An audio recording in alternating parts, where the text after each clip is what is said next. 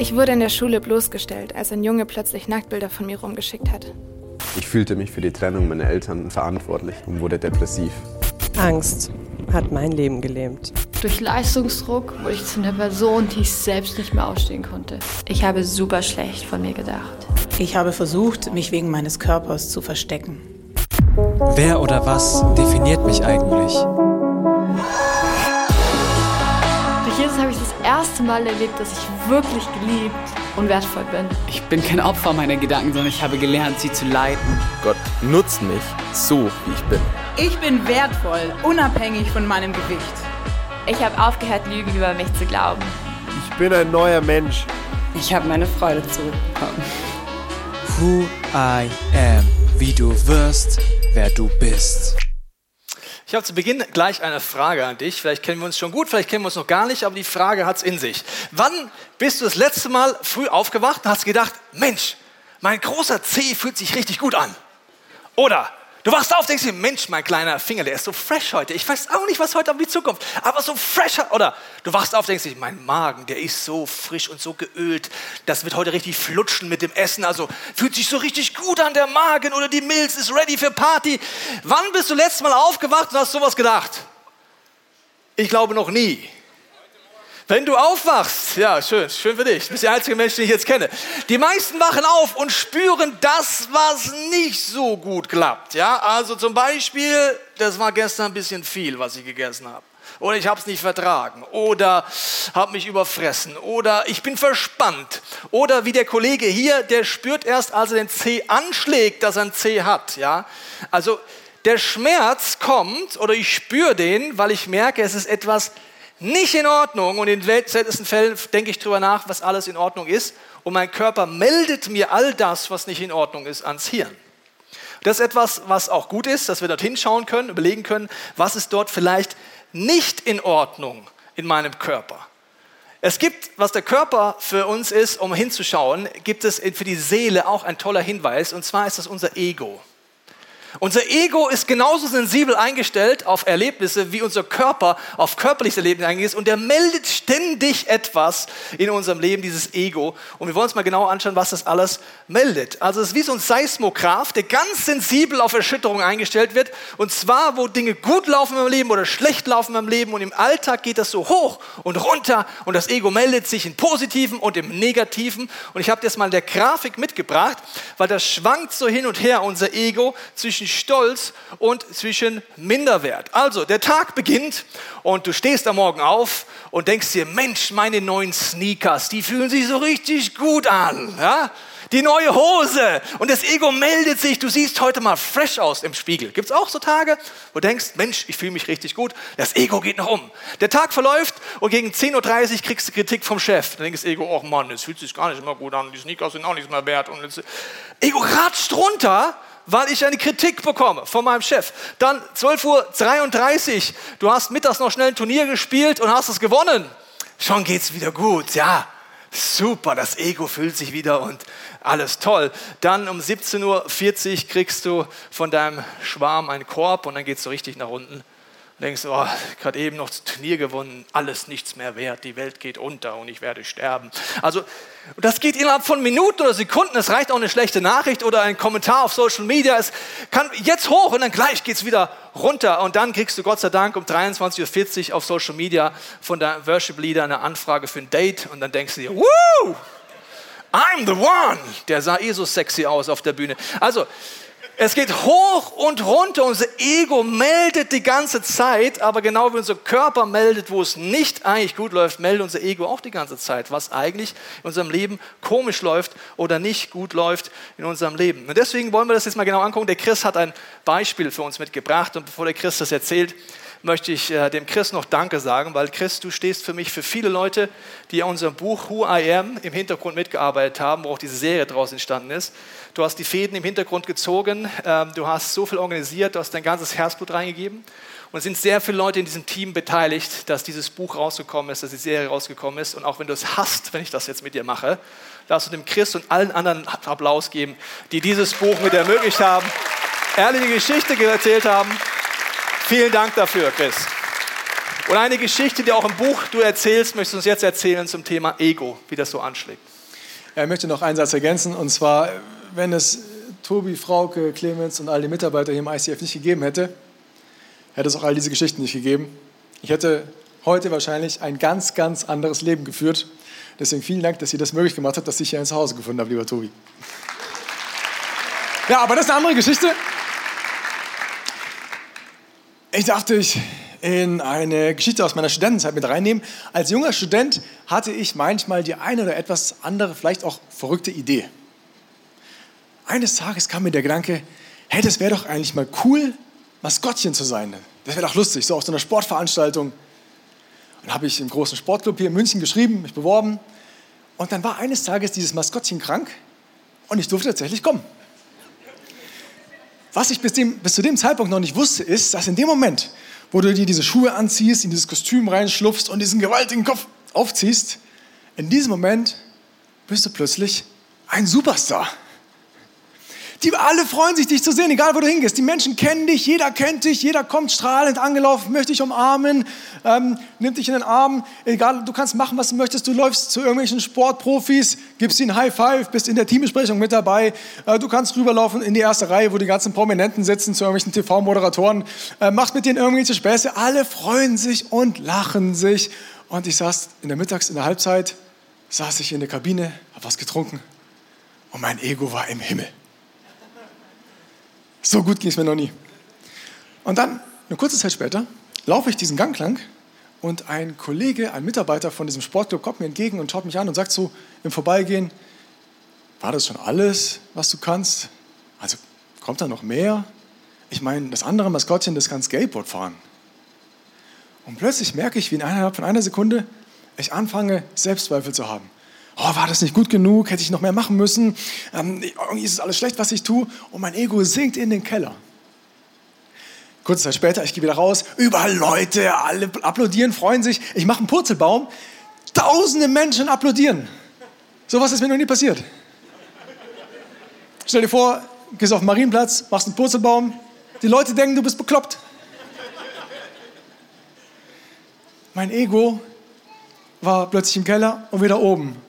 Ich habe, die Leute wollten Autogramme von mir und so weiter. Und ich saß danach an dem Tag, äh, saß ich da in der Kabine, habe völlig verschwitzt diesen Kopf abgezogen, also diesen Helm abgezogen. Und mein Ego war wieder ganz oben. Ich ging nach Hause, bin plötzlich an diesen Leuten vorbeigelaufen, an diesen prominenten Leuten, die gerade eben noch sich so gefreut haben, mich zu sehen, jetzt halt ohne Kostüm, und sie ignorieren mich. Ich gehe nach Hause, ich sitze in der U-Bahn mit den Fans, mit denen ich vorhin noch Bilder gemacht habe, lächle ihnen zu und sie schauen mich verächtlich an. Ich habe noch nie erlebt, wie an diesem Tag, wie schnell mein Selbstwertgefühl von dem Keller in den Himmel, Keller, Himmel gehen kann. Und das ist genau das, was Tobi gerade erklärt hat. Danke, Chris. Das, unser Ego ist unersättlich. Unser Ego ist unersättlich, es ist nie fertig und wir denken so lange, dass wir ein Fake glauben, bis wir an dem Punkt sind, wo wir dachten, dass wenn das ist, unser Ego satt wird. Wir denken es zum Beispiel über prominente Leute, wir denken vielleicht manchmal, naja, wenn ich das Geld von dieser Person hätte oder wenn ich den Ruhm von dieser Person hätte, dann wäre mein Ego irgendwann mal zufrieden und geht nicht mehr hoch und runter und hoch und runter. Und wir hören oft und überhören, wenn erfolgreiche Leute ehrlich werden, was sie sagen. Ich möchte ein Zitat hier vorlesen von Madonna. Madonna sagt, man ist die erfolgreichste weibliche Künstlerin, was Gesang angeht, die es jemals gab. Sie hat über 350 Millionen äh, äh, verkauft. Äh, sie ist die einzige Frau, die über äh, viele Jahrzehnte 50 Nummer 1 Hits gemacht hat. Man sagt, sie ist eigentlich die erfolgreichste Frau und auch was das Geld angeht, war sie ganz vorne mit dabei. Und ich möchte jetzt mal vorlesen, was jemand, der gefühlt alles erreicht hat, wo man sich denkt, das Ego muss doch explodieren, wenn ich da bin, was sie gesagt hat in einem Zitat. Ich habe einen eisernen Willen und dieser Wille ist schon immer ganz darauf ausgerichtet, das schreckliche Gefühl von Minderwertigkeit zu überwinden. Madonna hat Minderwert, die hat doch alles.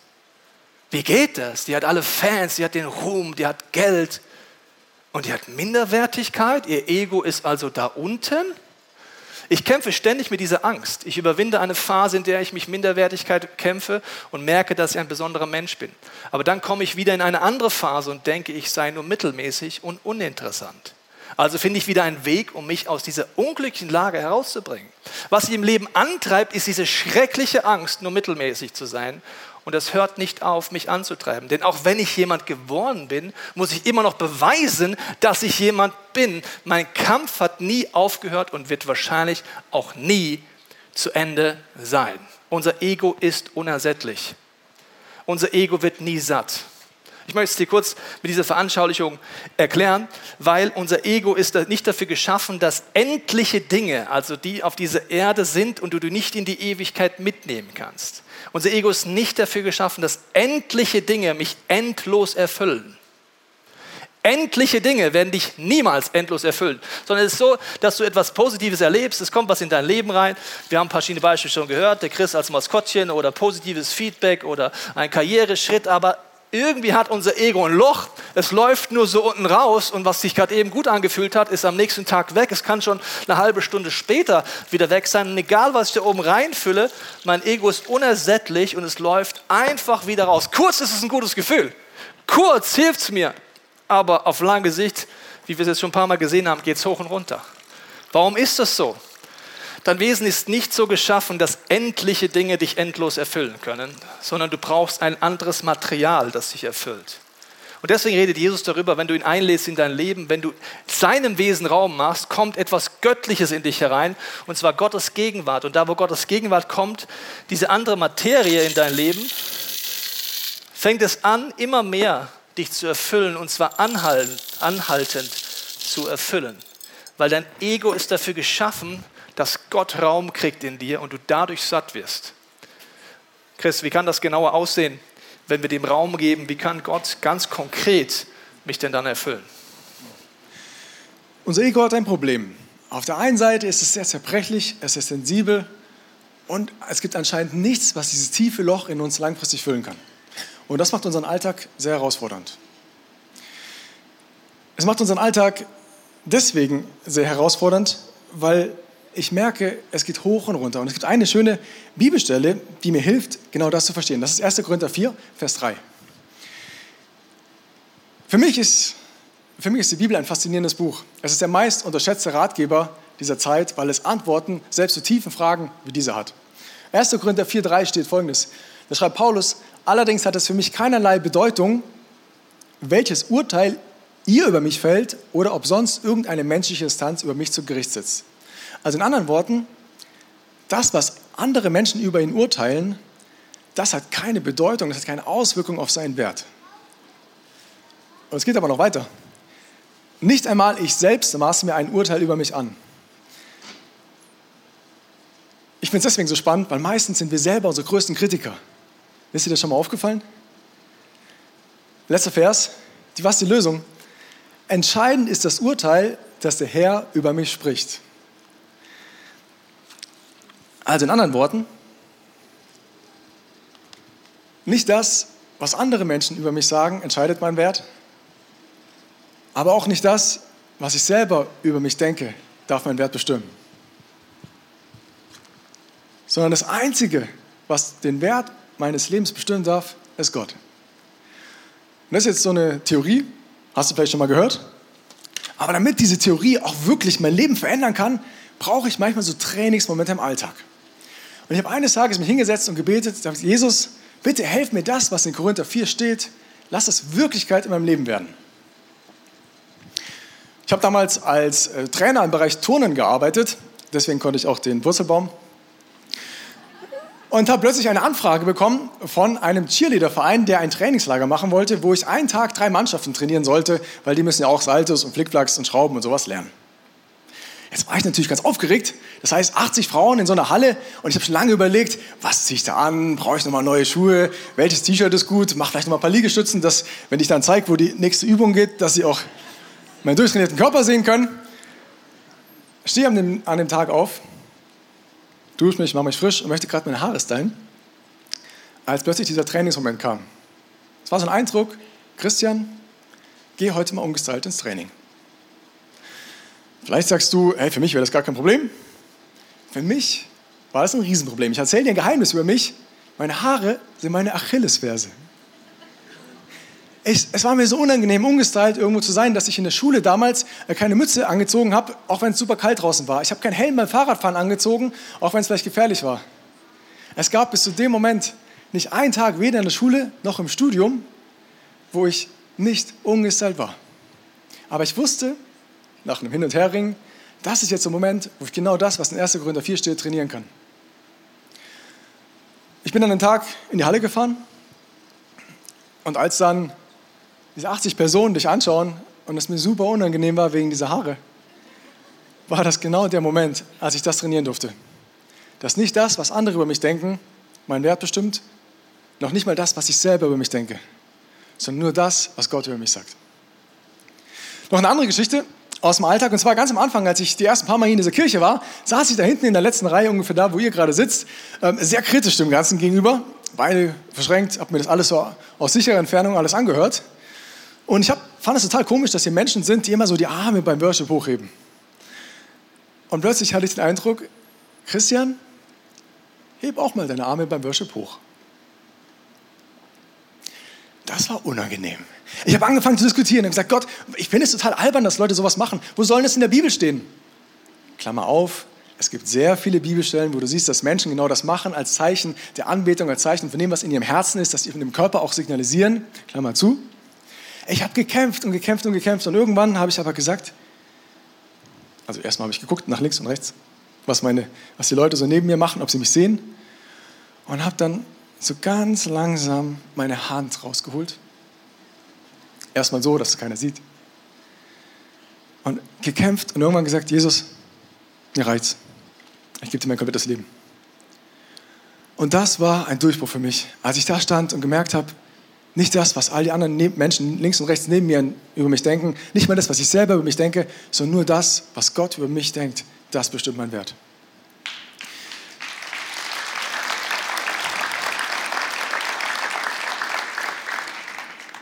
Vielleicht sind es bei dir andere Sachen. Vielleicht ist es eine Angst, irgendwie zu scheitern, irgendwie bei irgendwas, was du gerade im Alltag vorhast, irgendwie vor der Ablehnung von anderen, was sie dann sagen, wenn du irgendwas schief, also irgendwas schlecht gemacht hast. Vielleicht ist es ähm, das Thema Fehler zuzugeben in einem Konflikt oder einfach dich in der Small Group beim Freundeskreis mal zu öffnen über irgendwas, was tief in deinem Herzen ist, weil du Angst hast vor Verurteilung. Vielleicht ist es auch, dass du sagst, boah, ich würde so gerne meinen Freunden in der Arbeit einfach mal erzählen von diesem Gott, weil ich weiß, es wird ihr Leben verändern, aber du hast Angst davor, was sie danach über dich sagen werden. Ich glaube, oder ich möchte uns ermutigen, auch dieses Gebet zu sprechen und zu sagen, Jesus, hilf mir, das in meinem Alltag zu verstehen. Hilf mir, das zu trainieren. Check mir solche Trainingsmomente zu trainieren. Nicht das, was andere über mich sagen, nicht mal das, was ich selber über mich sage oder denke, sondern nur das, was Gott über mich denkt, das bestimmt meinen Wert. Aber was sagt eigentlich Gott über mich und dich? Zwei Sachen, unter anderem. Das erste ist, ich bin so fehlerhaft, dass es keine andere Chance gab, als dass Jesus für mich am Kreuz sterben musste. Und gleichzeitig bin ich so geliebt, dass Jesus für mich am Kreuz sterben wollte. Also du bist so fehlerhaft, dass es keine andere Möglichkeit gab, außer dass Jesus persönlich für dich am Kreuz sterben musste. Und du bist so geliebt, dass Jesus für dich am Kreuz sterben wollte. Und was das bedeutet, zeige ich dir ein bisschen an der Grafik. Und zwar gibt es ein Phänomen. Je länger du mit Jesus unterwegs bist, desto demütiger wird dein Herz normalerweise. Und das hat was sehr Schönes. Es liegt unter anderem daran, dass am Anfang ich vielleicht nur so diese großen Fehler in meinem Leben kenne. So vielleicht warst du alkoholsüchtig, hast ein Problem mit Drogen gehabt, äh, vielleicht hast du auch hier und da mal ein bisschen gelogen oder sowas. Du lernst Jesus kennen und du wirst frei von all diesen Dingen. Nach einer Zeit, wenn du anfängst in die Kirche zu gehen, Bibel zu lesen, dich auszutauschen mit Freunden, merkst du plötzlich, dass es Dinge gibt, die aus gesellschaftlicher Sicht akzeptiert sind, aber Gott der Meinung ist, dass es nicht das ist, was dir helfen wird zum Aufblühen. Beispiel ist ähm, Pornografie, One-Night-Stands, wo wir sagen, ja, das ist ja Liebe machen. Und irgendwann merkst du sogar, dass es Dinge gibt, die, wo du vielleicht von außen gesehen das Richtige tust, aber das Motiv im Herzen schräg ist. Vielleicht hilfst du der Frau über die Straße, also wie ich mal an eines Tages, und du machst es aber deswegen, weil du von Gott belohnt werden möchtest. Du gibst dem Bettler Geld, weil du denkst, okay, dann bin ich ein guter Mensch. Vielleicht versuchst du irgendwie eine Bibel zu lesen und so weiter, weil du denkst, wenn du es nicht tust, wird Gott dich bestrafen. Und das sind alles Dinge, die von außen gesehen erstmal gut sind, aber unser Motiv schräg ist. Als ich in diese Kirche kam, oder sagen wir vor 10, 15 Jahren, Hättest du mich fragen können, ich habe gesagt, hm, ich habe schon ein, zwei Fehler, aber sonst bin ich eigentlich ein guter Mensch, weil die anderen um mich herum, die sind ja viel schlimmer. Heute ist es so, dass ich kaum eine Woche habe, wo ich nicht merke, krass, heute war ich wieder nicht so liebevoll, wie ich eigentlich wollte. Ich war nicht so selbstlos, wie ich wollte. Heute war ich hart zu einer Person. Ich erlebe das so oft. Und dadurch passiert etwas Wunderbares, auch wenn es paradox klingt. In dem Moment merke ich plötzlich, wie wichtig das Kreuz in meinem Leben ist. Das Kreuz wird immer größer, weil ich verstehe, wow, deswegen musste Jesus für mich sterben. Weil ich merke, krass, dafür hat Jesus den Preis für meine Fehler gezahlt. Okay, dafür hat er auch den Preis für meine Fehler gezahlt. Und dafür ist er auch ans Kreuz gegangen. Und plötzlich wird immer größer, wie sehr er mich geliebt haben muss, dass er das gemacht hat. Das heißt, so paradox es ist, auf der einen Seite wird unser Herz immer demütiger und gleichzeitig steigt immer mehr unser Selbstwertgefühl, weil ich merke, wie geliebt ich bin und wie bedeutend ich für ihn bin, dass er so etwas für dich und mich macht. Paulus sagt in 1 Timotheus, beschreibt ja so ein bisschen die Situation, da sagt er, er hat mich erfüllt mit dem Glauben und der Liebe von Christus Jesus. Was ich sage, ist wahr und glaubwürdig. Christus Jesus kam in die Welt, um Sünder zu retten und ich bin der schlimmste von allen. Also auf der einen Seite erkennt er an, oder man sieht so ein bisschen, er wurde immer demütiger und gleichzeitig ist sein Selbstwert immer mehr gestiegen, sein Selbstwertgefühl. Und diese Kombination aus grenzenlosen Selbstwert und Grenzen, also grenzenlosen Selbstwert und grenzenloser Demut, das ist das Geheimnis der Identität eines Kind Gottes. Und das ist das Geheimnis, was den Alltag radikal verändern wird. Deswegen wollen wir uns das nochmal kurz angucken in dieser Grafik von vorhin. Gerade eben habe ich euch ja gesagt, das Ego geht zwischen Stolz und Minderwert. Äh, bei Gott ist die Range nicht Stolz, sondern Selbstwert. Ist was ganz anderes als Stolz. Und Demut ist was ganz anderes als Minderwert. Religiosität bringt dich übrigens in eine falsche Demut, ohne das Kreuz zu sehen. Und eine komische charismatische Sache bringt dich dorthin, dass du nur noch dein Selbstwert siehst, ohne dass du das Kreuz brauchst. Also beides komisch. Und deswegen gehen wir mal zu, was ist jetzt göttliche Identität? Die göttliche Identität bedeutet, dass du durch dies, dass du Jesus Christus in dein Leben einlädst und dass hier eine Grafik entsteht, dass hier es immer voller wird in meinem Leben. Weil der Selbstwert nimmt immer mehr zu, das Demut nimmt immer mehr zu und jetzt passiert Folgendes. Im Alltag hast du die gleichen Sneakers an, aber merkst, ja, ich freue mich über die Sneakers, aber irgendwie, mein Ego bleibt irgendwie ruhig. Ich bin dankbar, dass Gott mich versorgt mit den Sneakers, aber die machen nichts mehr mit mir. Oder du merkst, ja, Kritik vom Chef. Kritik vom Chef, was merkst du, dass du eine göttliche Identität hast? Also, wenn Minderwert in dir auslöst, das heißt, du bist komplett zerstört von der Kritik, dann bist du noch nicht in der Identität Gottes wirklich unterwegs. Das ist ein Hinweis von deinem Ego, umzukehren und sagen, danke Jesus für den Hinweis, dass gerade diese Buhrufe der Menschen so viel in mir auslösen, weil offensichtlich bin ich noch nicht in dem unterwegs, was du für mich hast. Bring du es in mir hervor. Also dein Ego ist wie ein Seismograph, der dich ins Gebet bringt und nicht dich anklagt. Okay, also wenn du in, in Minderwert sagst, das heißt zerstört, komisch. Wenn du total stolz bist, sagst du, ja, der kann mir gar nichts, also mich kann keiner kritisieren, weil ich bin eh der Coolste. Genauso komisch. Göttliche Identität heißt, ich weder stolz noch minderwert, sag einfach, Jesus, was kann ich aus der Kritik lernen? Gibt es irgendwas, wo du mir zeigen möchtest? Prüf alles, das Gute behalte. Gibt es etwas, was du mir hervorbringen möchtest? Ja, super, wenn ich mich weiterentwickeln kann. Das wäre jetzt göttliche Identität und auch Freiheit. Das ist ein Prozess. Das ist nie alles auf einmal. Bei uns ist ja eher, dass es eher so ein bisschen kleiner ist. Und das bedeutet, dass wir im Alltag so diese Peaks merken. Das wäre der Applaus der Menschen und das wäre die Buhrufe der Menschen. Solange wir beides spüren, Hinweis ins Gebet zu gehen, sagen, danke Jesus, dass ich ans Kreuz gehen kann, danke, dass du es hervorbringst, danke, dass du mehr, mehr zeigst, dass ich nicht die Meinung anderer, nicht meine Meinung, sondern deine Meinung wichtig wird in meinem Leben. Wir feiern heute Taufen und was die Täuflinge machen, sie sagen im Endeffekt, mein ganzes Leben gehört dir. Und sie gehen diesen öffentlichen Schritt, wo wir gerade gesagt haben, der sehr wichtig ist, wo es mir in dem Moment immer mehr egal wird, was denken alle anderen, die nachher am Taufbecken stellen, nicht mehr, was denke ich gerade, sondern Gott, mir ist einfach nur wichtig, was du denkst. Du liebst mich, hier bin ich, ich bin dein Kind. Und deswegen merke ich, die Leute, die eine Taufe wirklich so bewusst treffen, leben ein komplett anderes Leben ab diesem Zeitpunkt, weil sie zu Beginn ihres Glaubens bereits diese Entscheidung öffentlich getroffen haben. Und deswegen sagen, hier bin ich. Das werden wir heute auch feiern.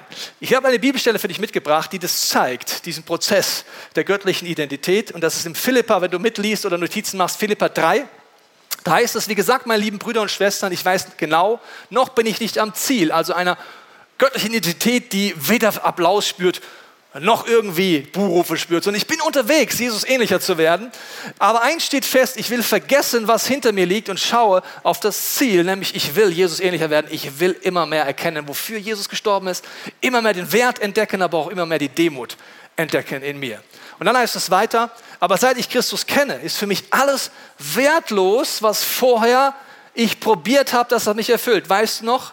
Mein Ego ist nicht dafür designt, dass endliche Dinge mich endlos füllen. Das heißt, was vorher Wert war, hat keinen Wert mehr für ihn. Und er sagt, früher war es so wichtig gehalten habe, denn das ist mir klar geworden, gegen den unvergleichlichen Gewinn, dass Jesus Christus mein Herr ist, hat alles andere seinen Wert verloren. Um seinetwillen habe ich das alles hinter mir gelassen. Es ist für mich nur noch Dreck. Das Wort im Urtext bedeutet äh, Tierkot. Sehr vulgär. Also Hundekacke kannst du übersetzen. Das verstehe ich als Hundebesitzer und ich sage, das ist nichts Schönes. Das macht mit der Plastiktüte weg, liebe Hundebesitzer, ja, wegmachen. Aber es ist nichts Schönes. Er sagt, das, wo ich vor meine Identität draufgebaut habe und was mich null erfüllt hat, finde ich jetzt nur noch wie Hundekacke. Also wirklich wertlos. Es macht nichts mehr mit mir, sondern ich bin in Christus und das ist das Entscheidende, dort weiter vorwärts zu gehen. Und ich habe dir deswegen eine Geschichte mitgebracht von der Easy, die uns erzählt, wie sie das erlebt hat in schwierigen Momenten im Leben, in einem extrem schwierigen Moment, dass Gott ihr geholfen hat, nicht die Meinung der anderen, nicht ihre Meinung, sondern Gottes Meinung zu erkennen und anzunehmen. Ich war als Jugendliche viel mit meiner Clique damals jedes Wochenende auf einer anderen Bar am Tanzen, habe ewig nach den Blicken von Jungs gesucht und habe daran meine Identität festgemacht und dachte, das, das wäre es so, das, das ist wer ich bin. Ich war dann mit 15 natürlich unsterblich in den ähm, Schwarm der Schule verliebt und äh, dann kam es eines Tages dazu, dass er mich um Nacktbilder gebeten hatte. Ich weiß auch ganz genau, diesen einen Tag, da bin ich in die Schule gekommen und plötzlich waren diese Bilder auf unzähligen Handys von wildfremden Menschen. Und ich habe richtig gemerkt, wie so eine Scham auf mich gekommen ist, wie ich mich so gefühlt habe, als würden Menschen mich nur noch so sehen, jeder kannte mich nur noch so und die, das Ich, was ich damals war, die Sängerin auf Schülerversammlungen auch, die war nur noch die christliche Nutte. Und in einem anderen YouTube-Video von einem anderen Klassenkameraden war ich auch einfach nur noch das Wichstuch. War dann so, ich habe immer von meiner Mama diesen Satz im Kopf, Jesus ist für dich gestorben. Ich habe aber immer wieder gesagt, ich, ich habe die Chance verspielt. Ich habe Jesu Liebe und Vergebung, die meine Mama mir da nahe bringen wollte, einfach verspielt. Und wieso sollte er mich da noch lieben? Wieso sollte es für mich da noch Hoffnung geben? Und so war meine einzige Lösung, mein einziger Ausweg, mir das Leben zu nehmen. Das war dann so, dass ich echt an einem Tiefpunkt war und irgendwann bin ich aber doch dann an einem Sonntag in die Kirche gegangen und da, das war der Tag, wo Gott mir begegnet ist, wo der lebendige Gott mir begegnet ist und ich habe echt gesagt, Gott, ich habe, also bevor ich in die Kirche gegangen bin, habe ich gesagt, Gott, ich, ich möchte jetzt den Sinn meines Lebens wissen. Ich möchte nicht an eine Kraft glauben, die mich kurzzeitig mal aus dem Loch heraushilft. Ich möchte nicht an, einen, an irgendeinen Geist glauben, der mich kurz mal stillt. Ich möchte wissen, warum es wirklich zählt, dass ich jetzt noch länger hier bin auf dieser Erde. Und dann bin ich in die Kirche gegangen und Gott ist mir begegnet und der Worship ging los, also gesungene Gebete, ähm, Lobpreis hat gestartet und ich habe das erste Mal Gott wirklich erlebt. Er hat mir ähm, übernatürlich wirklich, es war so ein Gedanke, der mir in den Kopf kam, Isi, du bist meine Tochter, wenn ich für dich bin, wer kann dann gegen dich sein? Und meine Reaktion war ganz klar. Ich habe ihm alle aufgezählt, die gegen mich waren. Und Gott hat es wie weggewischt mit einem Schlag und hat gesagt, und was ist, wenn ich für dich bin, der Schöpfer des Universums und dein Papa? Und ich habe so eine Liebe gespürt für mich und für andere und die ist so über mich gekommen. Das kann ich nicht beschreiben. Und ab diesem Moment habe ich ähm, mir in erster Linie vergeben können. Das war der größte Schritt, den ich tun musste. Und ich konnte anderen vergeben. Ich konnte den Jungs damals vergeben und ich bin aus der Kirche raus und ich wusste, mir ist vergeben. Und ich, das Mobbing ging weiter und es wurde nicht besser, aber ich konnte diese Angriffe einfach abweisen, weil ich wusste, jetzt wo mein Wert ist. Heute liebe ich Jesus, weil ich ihn kenne und das ist das größte Geschenk für mich. Das ist das größte Geschenk. Ja, lass uns der Easy einen Applaus geben, aber auch alle anderen, die in diesem Buch so ehrlich erzählen. Wenn du es dir holst, dann wirst du merken, es sind unfassbare Geschichten und alle sagen mehr oder weniger. Die Frage ist, was die andere Meinung war. Das war bei Easy relativ klar, was die Leute um sie herum gedacht haben. Ihre eigene Meinung war Scham, Schuld, Anklage, Minderwert. Und sie hat entdeckt, dass es einfach nur entscheidend ist, was denkt Gott. Das ist wahre Freiheit. Dafür sind wir geschaffen.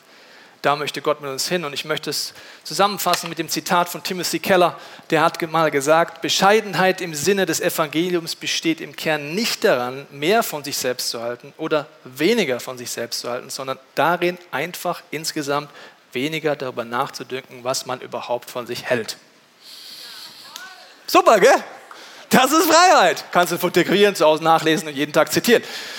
Das wäre wahre Freiheit. Und ich möchte schließen äh, mit einer Person in der Bibel. Paulus, er hätte allen Punkt gehabt, stolz zu sein, weil man sagt über ihn, er war der größte Apostel, er war, wir sagen, der höchste Apostel, er hat ein Drittel der Bücher im Neuen Testament geschrieben.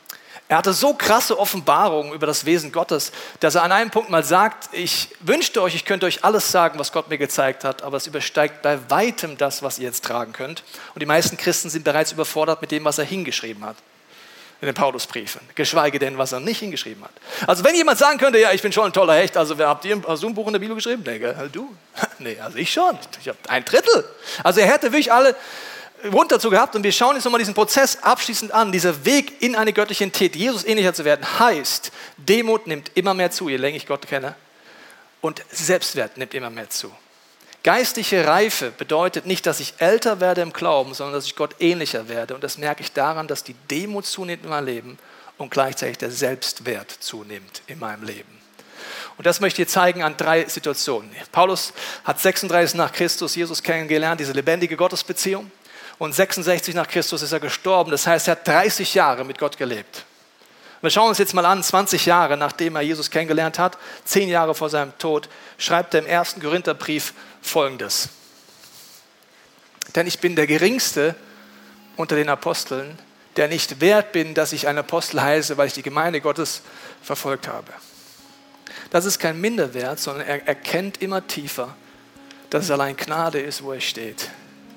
Er weiß, was er alles getan hat, wie er Menschen getötet hat, die an Christus glauben. Er weiß, was dort ist. Er redet es nicht schön und ist einfach nur fasziniert vom Kreuz und wer Jesus ist. Und deswegen sagt er, ich bin der Geringste unter den Aposteln. Sieben Jahre später, drei Jahre vor seinem Tod, schreibt er Folgendes im Epheserbrief.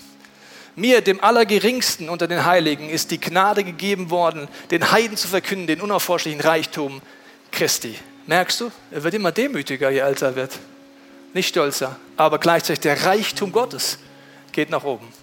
Ein Jahr vor seinem Tod schreibt er an Timotheus. Haben wir das noch da? Denn das steht unumstößlich fest, darauf dürfen wir vertrauen. Jesus Christus ist in diese Welt gekommen, um uns gottlose Menschen zu retten. Ich selbst bin der Schlimmste von ihnen. Absolute Demut in grenzenlosen Selbstwert. Ich bin so fehlerhaft, dass Jesus für, mein, für mich sterben musste. Und ich bin so geliebt, dass er für mich sterben wollte. Und ich möchte dich jetzt einladen, mit mir gemeinsam zu beten, zu Hause, in allen Locations, hier vor Ort. Weil ich glaube, wir alle haben diese Themen, wir alle sind auf dem Weg. Es ist keiner von uns, der sagt, Mensch, ich kenne diese Peaks gar nicht mehr nach oben und unten. Sondern wir haben alle Momente, wo wir für den Applaus der Menschen offen sind oder für die Berufe. Und Gott möchte dich heute nicht anklagen, sondern dich einladen, ein Gebet zu sprechen. Es sagt, Gott, bring du es in mir hervor. Ich möchte ausbrechen aus der Vergleichsfalle. Lass uns das gemeinsam beten, unsere Augen schließen.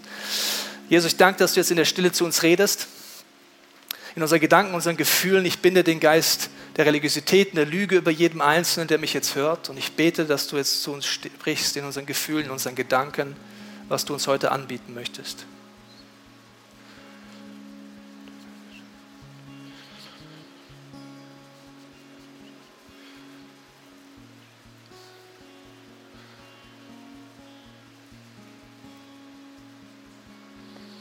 Jesus, danke dir, dass du ein Herzen klopfst heute. Und wenn du heute hier bist oder zu Hause und du merkst, äh, dass Jesus dich einlädt, dein Herz zu öffnen für ihn zum ersten Mal oder ganz neu, dann bete gerne in deinem Herzen mit mir. Jesus, ich lade dich ein in mein Leben. Ich nehme an, dass du für mich am Kreuz gestorben bist. Ich danke dir, dass du mich so liebst, dass du es freiwillig für mich gemacht hast. Ich danke dir, dass du all meine Abgründe siehst und genau deswegen in mein Leben kommst, um mich von innen nach außen zu verändern. Und Jesus, ich bete für jeden, der dich kennt. Ich bete darüber, dass diese Vergleichsfalle aufbricht jetzt. In Jesu Namen breche ich dieses Vergleichen. In Jesu Namen segne ich jeden Einzelnen mit deinem Heiligen Geist, dass unser Ego in Zukunft ein Hinweis ist, ins Gebet zu gehen und dass wir uns nicht verlieren, weder in Stolz noch im Minderwert, sondern einfach als Hinweis nehmen, uns dir zu öffnen. Das wollen wir machen im Glauben an dich. Wir danken dir, dass wir dir ähnlicher werden dürfen. Wir danken dir für diese Freiheit, was es bedeutet, in deiner Demut und deinem Selbstwert unterwegs zu sein. Wir wollen dort reinwachsen durch deine Kraft. Amen. Wir hoffen, dieser Podcast hat dich inspiriert und hat dir weitergeholfen in deiner Beziehung mit Gott. Wenn es dir so geht, dann freuen wir uns, wenn du uns mithilfst, diese Botschaft zu verteilen. Das kannst du tun, indem du diesen Podcast likest, mit Daumen nach oben draufdrücken oder kommentierst oder weiterleitest. So werden mehr Menschen noch mit dieser Botschaft von Jesus, dieser Hoffnung erreicht. Du kannst auch durch eine Spende mithelfen, dass wir weiterhin diese Podcast kostenlos im Internet maximal verbreiten können und so viele Menschen neue Hoffnung bekommen. Vielen Dank für alles, was du mit ermöglicht. Wir glauben, dass Kirche eine Familie ist und egal, ob du online dabei bist oder hier vor Ort bist in der Region, wir wollen dich sehr gerne kennenlernen. Wenn du möchtest, komm auf unsere Homepage vorbei unter Finde Anschluss. Dort findest du unter anderem Welcome to Church, wo wir uns gegenseitig kennenlernen, deine Geschichte gerne hören wollen und dir helfen wollen, wenn du möchtest, ein Teil dieser Kirchenfamilie zu werden.